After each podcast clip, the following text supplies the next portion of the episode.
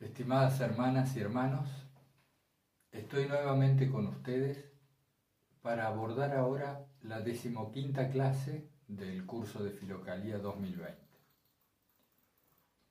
Eh, esta sería la tercera clase en torno a los textos de Evagrio Póntico, que como habrán visto es polémico y controversial, porque además basa gran parte de su doctrina de su enseñanza en Orígenes, quien fuera su maestro.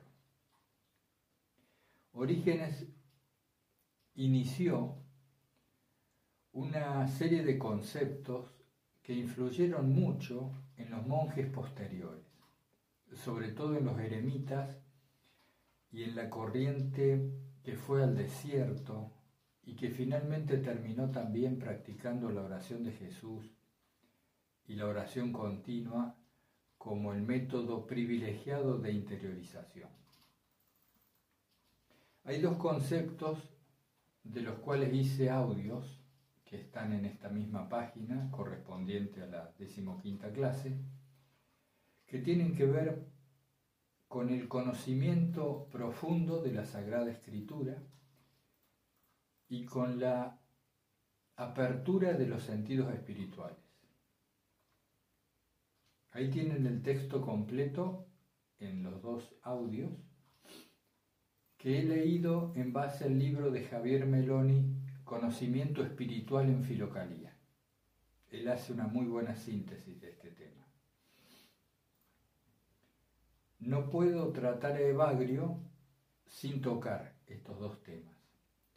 El de la apertura de los sentidos espirituales y el del conocimiento profundo de la sabiduría divina que yace en la Sagrada Escritura más allá de una mirada superficial. Hay, hay muchos conceptos en Evagrio que dejo de lado en estas tres clases, como son, por ejemplo, el tema de la vanagloria, el tema del amor por el dinero, el tema del demonio de la tristeza, lo que él dice sobre los sueños, que ustedes tienen en el texto digitalizado que hemos puesto oportunamente o en la versión en papel de Filocalía. Lo he dejado de lado un poco porque habíamos tratado sobre este tema de los vicios en Casiano, cuando hablamos de Casiano, y, y no quería ser redundante en esto. Es por eso que ahora me, voy a dedicar a estos dos temas, profundizar un poco en ello y después avanzar sobre otros. Hemos tratado ya sobre los sentidos espirituales, pero había uno o dos hermanos que me decían que enfatizara en esto porque era un concepto que en Occidente no se conoce mucho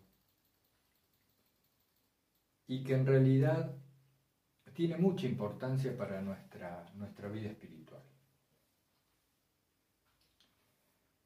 Los sentidos espirituales son el equivalente a los sentidos físicos en términos de espíritu, en términos inmateriales. Implican una percepción muy diferente de la vida. Dicen los filocálicos que los sentidos espirituales están aletargados en nosotros a causa de la caída. Esto ha llevado a una desproporción, a que percibamos con mucho mayor énfasis lo que proviene de los sentidos físicos que de los espirituales. Entonces, hay un oído espiritual, hay un ojo, una mirada espiritual, un tacto espiritual, un olfato espiritual.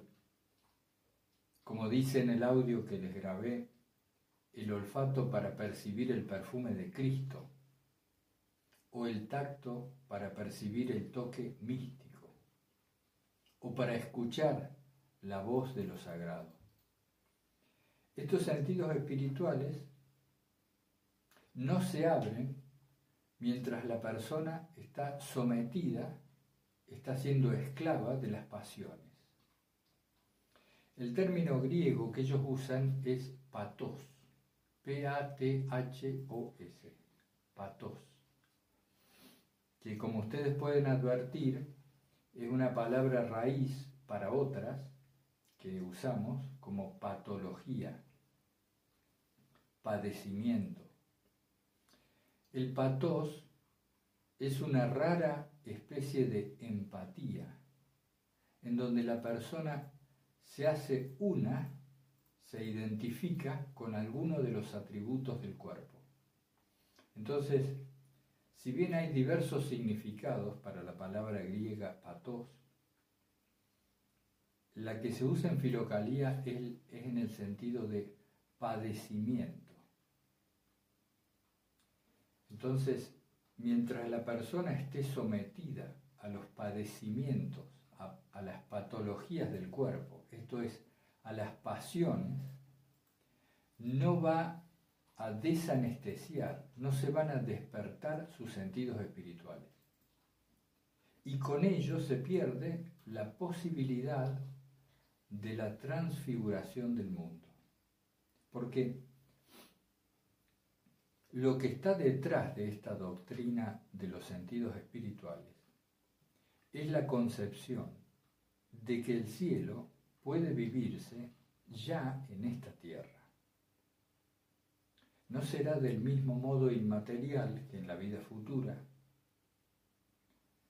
pero sí en el sentido de una transfiguración profunda del mundo que involucra con claridad la percepción de la divina presencia. Eh, ustedes escucharán en los audios que grabé del libro de Meloni que se habla de la percepción de la luz, de una luz que ya veremos cuando tratemos a Simeón, el nuevo teólogo, no el pseudo Simeón, sino Simeón, el nuevo teólogo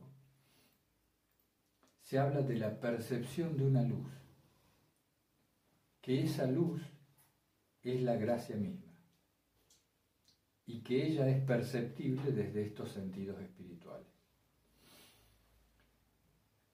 ¿Cómo puede la persona liberarse de las pasiones? Primero tenemos que detectar, según los filocálicos y Evagrio en particular, tenemos que detectar el vehículo de las pasiones. Esto es el deseo. El deseo, en sus múltiples manifestaciones, denota nuestra pasión. El deseo implica la vida del cuerpo. Si nosotros nos sentimos cuerpo y nos dejamos manejar por él, es decir, si nos hacemos idénticos, identificamos con Él, el deseo es la norma de toda nuestra conducta. Siempre buscamos algo que no hay o algo que no tenemos. El cuerpo no tiene la plenitud. El cuerpo es carencia siempre tiene una carencia, una falta. Por lo tanto, a cada falta le corresponde un deseo equivalente que pretende completar, compensar esa carencia. Viviendo la vida del cuerpo, situándonos como un simple cuerpo, no hay forma de que los deseos disminuyan por lo tanto que las pasiones se aquieten, se silencien y que los sentidos espirituales se abran. Evagrio y otros monjes en Filocalía dicen que el deseo nos esclaviza porque nos olvidamos de que somos transitorios y de que todo beneficio que se obtiene merced al deseo es pasajero, es transitorio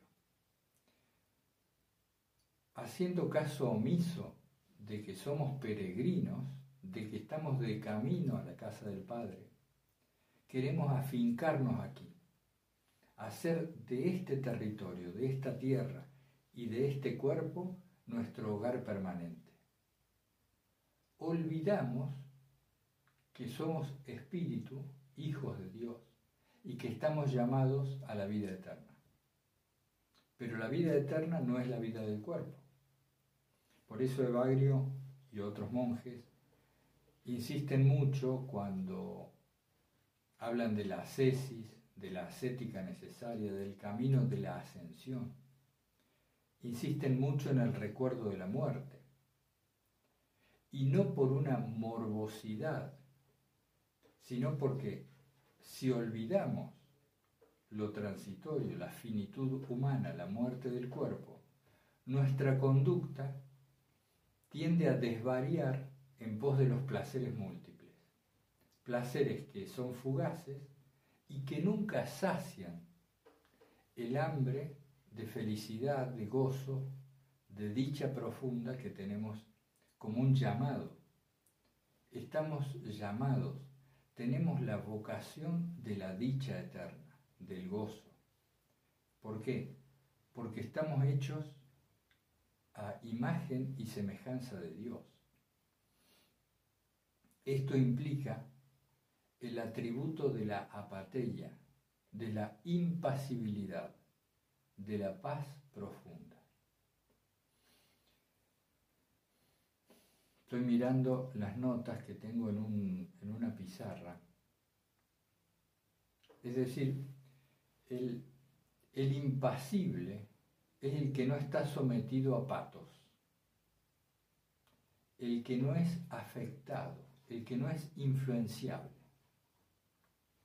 ¿Cómo es posible que no seamos influenciables, que los estímulos no nos afecten, que las pasiones del cuerpo, esos humores y las sustancias de la carne no manejen la conducta? ¿Cómo es posible? Primero es reconociéndonos espíritu. Sea que lo tomemos, hermanos, como que nuestra esencia es espiritual, sea que lo tomemos como que lo único que soy es espíritu, del punto de vista que quieran tomarlo. si no reconocemos al menos que nuestra esencia es conciencia, esto es darse cuenta, esto es espíritu, si no nos asumimos hijos de Dios, viviendo una experiencia de encarnación, no vamos a poder liberarnos de las pasiones, sencillamente porque vamos a tomar a las pasiones como nuestros deseos y no como los deseos del cuerpo. No se trata, y en esto contesto algunos comentarios, no se trata de generar una dualidad en donde el cuerpo es malo y el espíritu es bueno. Al menos no es esa la intención de quien les habla y tampoco creo de los filocálicos, sino de diferenciar lo que es cuerpo de lo que es espíritu. Si yo sigo la vida del cuerpo, eso tiene determinadas consecuencias. Si sigo la vida del espíritu, tiene otras. Ahora, ¿de qué se trata? ¿De negar el placer, por ejemplo? ¿No podemos disfrutar de una buena comida, de un buen paisaje, de la distensión del cuerpo? ¿No podemos disfrutar de una caricia que se hace con afecto? Y de tantas otras cosas que están hechas por Dios en la naturaleza del cuerpo. Claro que sí. Y es legítimo. El punto no está en el hecho, sino en el apego a esas cosas y en la importancia que le damos, en el papel que le damos en nuestra vida. Si nos ponemos a ver con atención, este ejercicio me lo hizo hacer mi maestro espiritual y fue de mucha utilidad. Si nosotros miramos con atención vamos a ver que desde que nos levantamos en la mañana hasta que nos acostamos a la noche, el 90 o más, 90% o más de nuestras actividades tienen como destinatario al cuerpo. Satisfacer sus múltiples necesidades y sus múltiples deseos, que no tienen que ver con lo necesario, sino con la compensación de una carencia. De una carencia que solo se puede cubrir, completar realmente por vía espiritual y no por vía física. Si no encontramos en nosotros la plenitud del Espíritu, el contacto con la divina presencia, que es lo único, hermanos, es lo único que puede saciar la sed de felicidad, de plenitud y de dicha que tenemos. No vamos a poder desapegarnos de las pasiones para que se abran los sentidos espirituales y entonces allí sí acceder a la oración pura, que es lo que Evagrio pretende con sus escritos, a lo que nos exhorta y en base a lo cual nos está aconsejando. La oración pura requiere de un aquietamiento corporal. Este aquietamiento corporal es en todo sentido. No solo hay que aquietar el cuerpo manifiestamente en lo físico, sino hay que aquietarlo de sus pulsiones, de sus compulsiones, de sus deseos inmanejables. Y esto debe hacerse no de modo represivo, es decir, a la fuerza, porque después se produce un rebote que es peor, genera un mal o un daño peor, sino que esto debe hacerse por comprensión profunda. Cuando se produce en nosotros la comprensión de que nuestra atención y nuestra energía debe aplicarse a lo que no es transitorio, sino a lo que es eterno, inmutable. Cuando esta comprensión es real y es verdadera, la conducta cambia por sí misma y el cuerpo se aquieta y la mente tiende a silenciarse. A ver qué me queda sobre este tema. Bueno, hay varias cosas más. Voy a hacer un corte aquí y seguimos. Bueno, hermanas y hermanos, continuando, quiero contestar a dos hermanos que me han escrito, eh, no en los comentarios, sino por correo,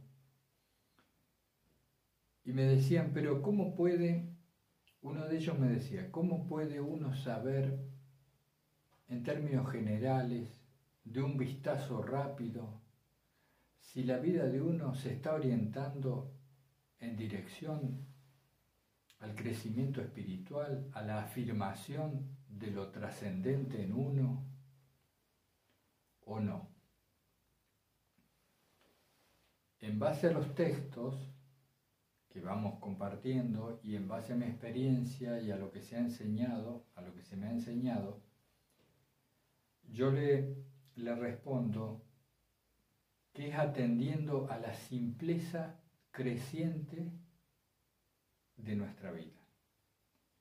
Nuestra vida cotidiana, nuestra vida en general, está siendo cada vez más simple o cada vez necesito más cosas, más situaciones y más personas para seguir adelante. La simpleza. Y esto, esto de la simpleza tiene muchas variables, muchas vertientes. Hay muchos aspectos que podemos observar y que nos van a dejar claro si nuestra vida tiende a lo simple o a lo complejo.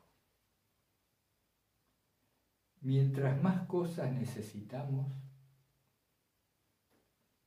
menos cerca estamos de lo esencial. Hay una anécdota, yo recuerdo una anécdota con un, con un amigo muy querido, que era sacerdote dominico, que en un tiempo tuvimos mucho contacto a raíz de sus escritos y, y de publicaciones, libros y demás. Y en alguna de esas ocasiones yo lo encontraba en momentos previos a sus viajes. Él viajaba porque daba clase en una universidad en otra ciudad. Y cuando me lo encontraba en esas ocasiones, a veces lo, lo veía rodeado de valijas y de paquetes y demás. Y le pregunté por esto. Y él me confesó con toda humildad y me decía, mirá todo lo que necesito para irme una semana a tal ciudad. Él se iba una semana. Esto lo hacía una vez por mes. Y tenía una valija que llevaba llena de libros, otra llena de ropa.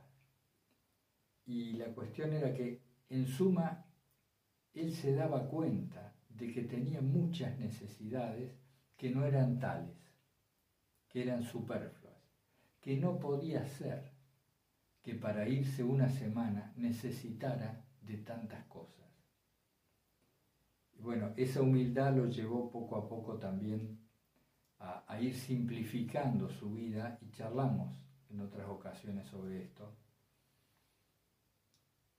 de cómo la simpleza, el vacío, la desnudez creciente, cómo el desierto puede ser traído a lo cotidiano hoy mismo, en esta actualidad. No necesitamos de tantas cosas. Esto no es fácil de advertir y una vez que lo advertimos, no es fácil de ser asumido, aceptado, de con humildad reconocer la cantidad de cosas que no nos son realmente necesarias, sino que son maneras en las que nuestra inseguridad busca compensarse. Buscamos aferrarnos a cosas, sean estas de tinte espiritual o de tinte meramente material, buscamos aferrarnos porque nos sentimos en la incertidumbre, porque no estamos anclados en la confianza en Dios.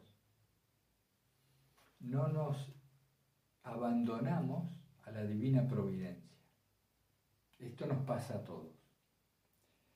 Cuanto menos nos abandonamos, más queremos de lo de afuera. Lo podemos justificar de muchas maneras. Pero bueno, ese es un buen parámetro que podemos tener en cuenta, la simpleza de nuestra vida, la sencillez de nuestra vida, que implica una cierta austeridad, una cierta frugalidad,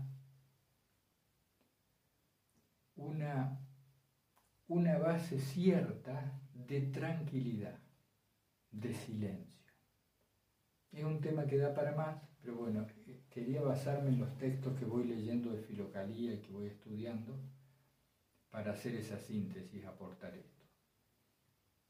Que por supuesto todos estamos en la misma barca, eh, vamos por el mismo camino, a todos nos cuesta esto.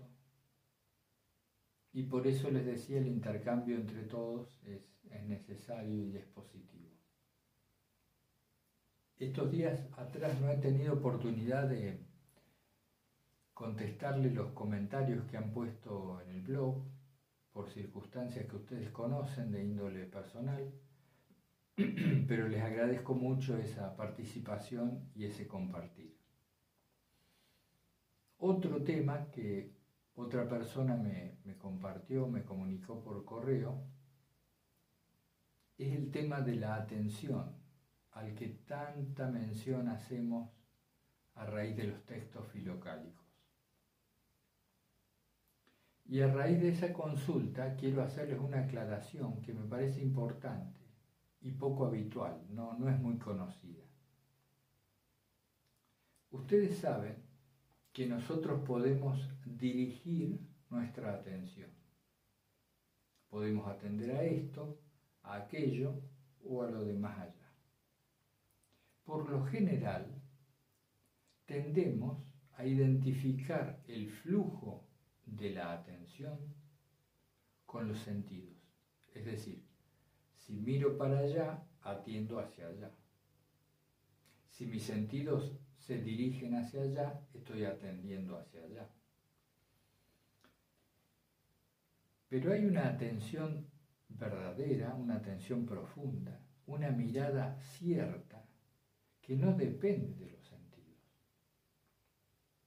Fíjense en esto, así se me enseñó.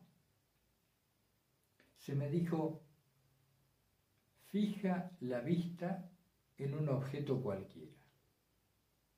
Entonces yo salía a caminar, estaba, estaba con mi maestro espiritual en, en un terreno boscoso, yo salía a caminar y fijaba mi vista en un árbol. Y se me dijo, pero ahora, sin mover los ojos, es decir, mientras tus ojos siguen mirando el árbol, atiende a lo que se ve sin mover la mirada. Entonces yo veía, con cierto esfuerzo, claro, que aún mientras mis ojos y por lo tanto mi mirada permanecía concentrada en el árbol, yo era consciente de cosas que no estaban en el punto focalizado, en el punto de mira, sino en los laterales, en lo que se llama la copresencia.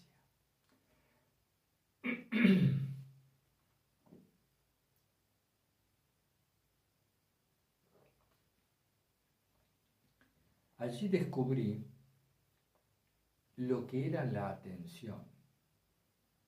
La atención no es solamente el punto al cual se dirigen nuestros sentidos, sino que hay una mirada interna, una mirada interior, que está detrás de los sentidos, que los utiliza pero no necesariamente como nosotros creemos.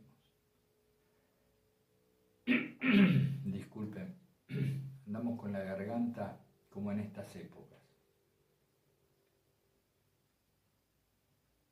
Es decir, hay una mirada interna que no es la mirada de los ojos. Cuando cierro mis párpados, se siguen viendo cosas, por ejemplo, imágenes, uno advierte pensamientos, se suceden distintas fotografías, por decirlo así, o películas, fantasías, y se observan sensaciones, ¿con qué ojos se ven esas imágenes? ¿De dónde sale esa mirada? Porque no serán estos ojos que miran hacia afuera, hacia la aparente afuera. Hay una mirada interior que es la verdadera atención, que es la que da luz a los ojos. ¿Con qué ojos miramos los sueños?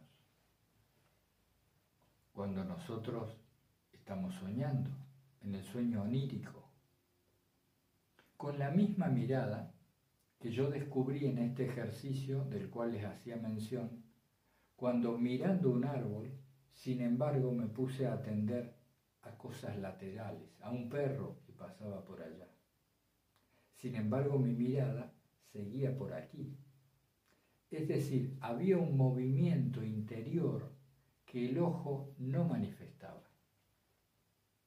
Este movimiento interior de la atención estaba detrás del ojo y podía ver no solo lo exterior, sino los contenidos de la mente.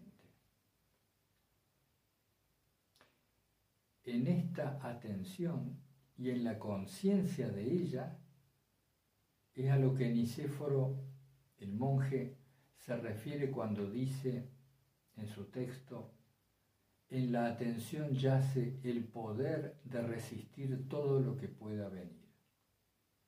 Es decir, hay una conciencia, hay un darse cuenta que está muy por detrás de los sentidos físicos. Y esa conciencia es impasible. Y a eso nos señalan los textos de Filocalía, sobre todo algunos particularmente, entre ellos Evagrio, Simeón, el nuevo teólogo, Esiquio de Batos y muchos otros. Bien, hermanos y hermanas, he interrumpido porque tenía la garganta la miseria. Eh, este tema de la atención tiene muchas implicancias, es bastante importante en, en nuestro cotidiano. Si nosotros logramos detectar con claridad el registro, es decir, la sensación de esta atención, de esta conciencia clara, que de algún modo somos nosotros mismos, que observamos la múltiple manifestación de los fenómenos, incluido nuestros sentidos, incluidos nuestros sentidos, esta atención empieza a fortalecerse. Empezamos a ser más conscientes. Y al ser más conscientes, pareciera instalarse cierto manejo de la conducta. No sabemos con certeza si esto es así o no, pero sí podemos observar que la conducta de la persona va cambiando. Se hace en cierto modo más inmune a los estímulos que van ocurriendo. Por supuesto que con esta mención no nos va a ser suficiente. Incluso estoy pensando de agrupar, de recopilar y de hacer una síntesis de estos textos y de estas enseñanzas que me fueron transmitidas, a ver si en algún momento podemos organizar un día o dos en una especie de retiro solamente para entrenar este tipo de atención de la que estamos hablando. Pero no tengan dudas de que a ella se refiere Evagrio y otros cuando habla de lo que es necesario para la oración pura. La oración pura requiere el descanso, el asentarse en esta particular forma de atención a la que estamos haciendo referencia. Bien, queda otro tema que tiene que ver con las situaciones que a veces atravesamos. Esto también deriva de una consulta. Ustedes disculpen que yo mezcle un poco de bagrio con algunas consultas que se me hacen, porque en cierto modo para mí va siendo todo lo mismo, ¿no? Vamos uniendo filocalía a lo que vamos aprendiendo y a lo que vamos tratando de practicar. Entonces a veces me queda más fácil hacerlo de esta manera que ir dividiendo en vídeos diferentes y demás. Sé que a ustedes el tema también les interesa, que tenía que ver con situaciones o circunstancias muy particulares en donde la persona se encuentra en una crisis muy fuerte, de mucha intensidad, donde la oración de Jesús le resulta esquiva es tanto el malestar que la persona no se siente capaz ni siquiera de orar. No le sirve aquello de situarse en el dolor como motor de la oración. No le sirve. Es demasiado dolor. La depresión es muy profunda. Está como en medio de la tormenta. Y se me decía, ¿qué hacer en esa situación? Yo puedo contarles lo que a mí se me enseñó y lo que yo he puesto en práctica en algunas ocasiones cuando a mí mismo me sucede ese tipo de crisis.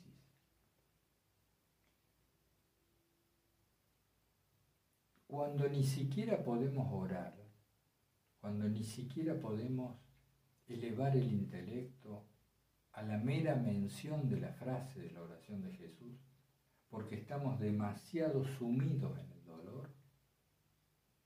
se me dijo que apelara, que uno debía apelar a la motricidad, al movimiento mínimo que nos empezara a sacar de la situación. Me explico más.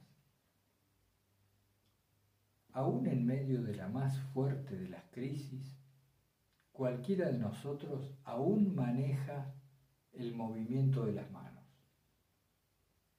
Y aún sigue habiendo una mirada. Se me dijo, fíjate en dónde estás. Por ejemplo, estoy en un escritorio. Fíjate en los objetos que están sobre el escritorio e intenta simplemente ordenarlos, darles un orden mejor del que ahora tienen. Y esto me fue posible. No me era posible orar, pero sí me fue posible mover el vaso, acomodar la botella de agua, poner la carpeta más allá y los anteojos más aquí. Y entonces el escritorio estaba más ordenado que antes. Tomé los papeles, los puse en el cajón y la lapicera también. Curiosamente, esta simpleza, este pequeño acto de ordenamiento mínimo de algunos elementos, produjo una simultaneidad en el interior. Algo se empezó a ordenar adentro. Y esto pareció dotar de más fuerza el ánimo. Entonces se me dijo, ahora ve y ordena la habitación entera. Entonces me apliqué a esa tarea. Y luego, y lo digo como un simple ejemplo, barre el terreno circundante. Yo estaba en un lugar que, tenía un terreno alrededor de tierra y de guijarros, de piedras. Tenía que barrer ese lugar. Entonces, a medida que pasaban las diferentes actividades, yo iba intentando darles un orden. Esto es una armonía. ¿Y qué es una armonía? sino una relación entre ellas, entre los distintos objetos, que se correspondieran a lo que me parecía bien.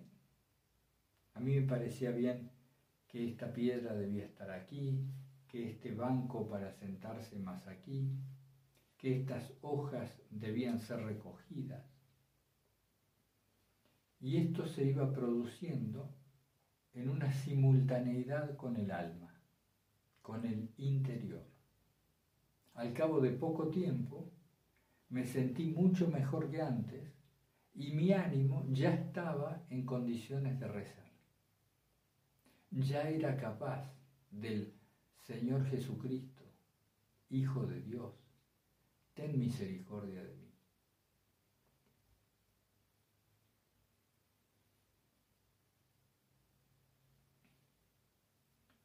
Cuando esto fue posible, posteriores modificaciones también sucedieron. Y entonces, al cabo de poco tiempo, uno ya estaba fuera de la tormenta. Se encontraba en una situación diferente. Muy bien. Entonces, en estas situaciones particulares de fuerte crisis, conviene atenerse y atender solo al presente. Porque mucho de las tormentas que atravesamos tiene que ver con que la mente se nos va al pasado o se nos va al futuro.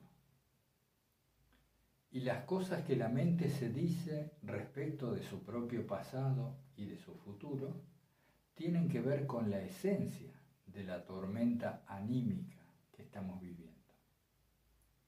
Entonces, esta técnica que a mí se me enseñó tenía que ver con una atención excluyente, exclusiva al momento presente. Es algo por todos conocido. Hoy en día se habla bastante de esto en círculos espirituales, cristianos y no cristianos, y verdaderamente es una técnica útil. Porque al fin de cuentas, el presente es lo único que hay, lo único que tenemos. Si logramos enfocar nuestra atención solamente en el ahora, en este instante, vamos a ver que muchos de los problemas que nos parecía que existían en nuestra situación no son tales. Entonces, dedicarnos a ordenar lo más inmediato que tenemos, nuestra habitación, nuestro escritorio, el patio, la casa, lo que fuera, provoca una simultaneidad en el alma. Y ya cuando esa simultaneidad se produjo, nos encontramos con otro horizonte, con otra situación que a lo mejor allí sí podemos rezar la oración de Jesús o o la oración de nuestra preferencia y entonces empezar a ascender nuevamente hacia una situación mejor. Bien, el segundo aspecto de Evagrio y de los monjes de Filocalía que quería enfatizar hoy es el tema del conocimiento profundo de la Sagrada Escritura. A partir de Orígenes, que empieza a hacer una exégesis, una interpretación alegórica de los textos bíblicos, se genera toda una corriente que intenta profundizar en aquello que está entre líneas y aquello que en el mismo texto de la Sagrada Escritura puede uno interpretar o buscar un significado que no está a la vista, sino que está más oculto. Pero como bien se dice en los audios que grabé del texto de Meloni, este significado oculto en la Sagrada Escritura no deriva de un esoterismo, de, de un conocimiento que está reservado a una élite, sino que deriva de una situación espiritual del que accede a la Sagrada Escritura. Y en ese sentido, Filocalía dice, volviendo al punto de las pasiones, que si uno todavía se haya esclavizado por las pasiones, no va a poder acceder al conocimiento profundo de la Sagrada Escritura. Ustedes saben, bueno, quizás no, muchos de los eremitas que iban al desierto y muchos de los filocálicos estudiaban de memoria la Sagrada Escritura. No se olviden que ellos consagraban su vida enteramente a la ascesis, a la tarea espiritual. Y alguien que a lo mejor iba al desierto a los 25 o 30 años de edad, se pasaba 50 años memorizando la Sagrada Escritura. Y a veces repetían la oración de Jesús o repetían los textos bíblicos. Y de ese modo vivían en una continua presencia de lo sagrado. Eh, el acceso a la profundidad de la Sagrada Escritura tiene en la actualidad un reflejo, una, un remanente en aquello que llamamos la lectio divina, que en su origen era el acceso merced a los sentidos espirituales, al sentido profundo de los textos bíblicos. Entonces, uno de los consejos que dan en Filocalía, particularmente también Evagrio, es la lectura y la relectura muy pausada, muy silenciosa, versículo a versículo del texto elegido. Y esto implica una práctica y está útil para nosotros.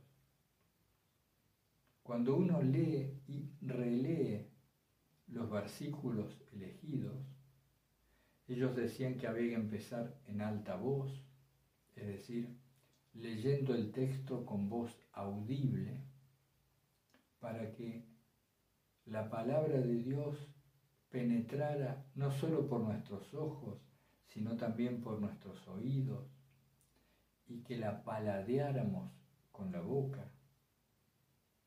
Esta palabra sagrada que está viva y que es operante en el alma, que es transformadora por sí misma.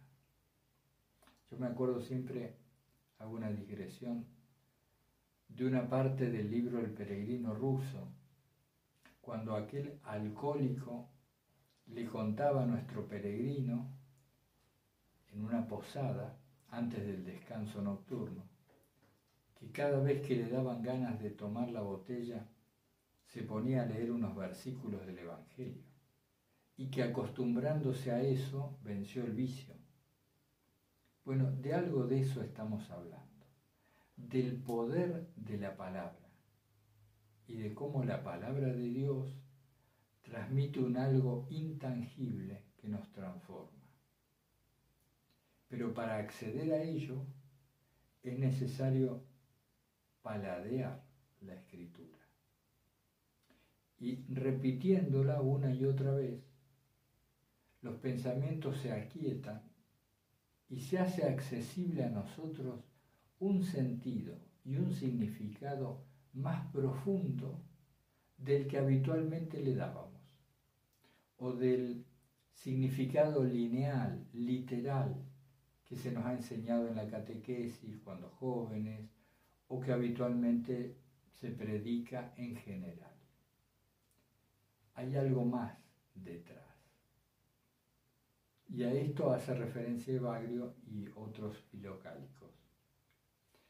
Y volviendo para cerrar el tema, es si se abren nuestros sentidos espirituales, como este significado de la Sagrada Escritura más profundo puede llegar a nuestro intelecto, puede hacerse accesible para nosotros. Bueno, hermanas y hermanos, para terminar la decimoquinta clase de Filocalía, sobre Bagrio y algunos otros temas que se derivan de su doctrina, quiero compartirles parte de dos párrafos de los capítulos sobre la sobriedad que figuran en Filocalía. Dice Evagrio, el monje debe permanecer siempre como si fuera a morir al día siguiente. Y al mismo tiempo usar de su cuerpo como si fuera a vivir por muchos años. Lo primero, elimina los pensamientos de pereza y torna al monje lleno de celo.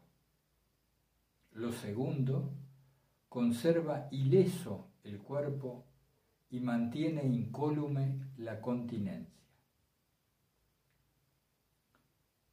Repito o me quedo de todo el párrafo que es muy, muy rico en contenido, con aquello de que el monje debe permanecer siempre como si fuera a morir al día siguiente. Fíjense, hermanas y hermanos, cómo sería nuestra conducta si nosotros estuviéramos conscientes de eso de nuestra posible muerte, de la muerte inminente del cuerpo. Y después hay otro párrafo que dice, es necesario que conozcamos el camino seguido por los monjes que nos precedieron y que nos mantengamos firmes sobre estos caminos, ya que son muchas las cosas que ellos han dicho y hecho óptimamente. De entre ellas se destaca esto, perteneciente a uno de ellos. El régimen de comidas un poco severo y sin irregularidades, unido al amor. Conduce más rápidamente al monje al puerto de la impasibilidad el régimen de comidas un poco severo, sin irregularidades, unido al amor, conduce más rápidamente al monje al puerto de la impasibilidad. Esto está en la página 124 respecto de los capítulos sobre la sobriedad en el tomo 1 de Filocalía. Finalmente, dice en su párrafo 5, la lectura, la vigilia y la oración detienen el intelecto vagabundo. El hambre, la fatiga y la vida retirada extinguen la ardiente concupiscencia. La salmodia, la paciencia y la misericordia aplacan la cólera en ebullición. Porque todo lo que está fuera de medida es intempestivo y de corta duración. Trae más daños que ventajas. Toda una doctrina de la moderación que podemos ver también en Evagrio. Bueno, hermanas y hermanas, Espero que estén bien. Continuaremos la semana entrante con la decimosexta clase de Filocalía. Que Jesucristo, que vive siempre en nuestro corazón, nos dé la gracia de permanecer en paz y confiados a su voluntad. Hasta pronto.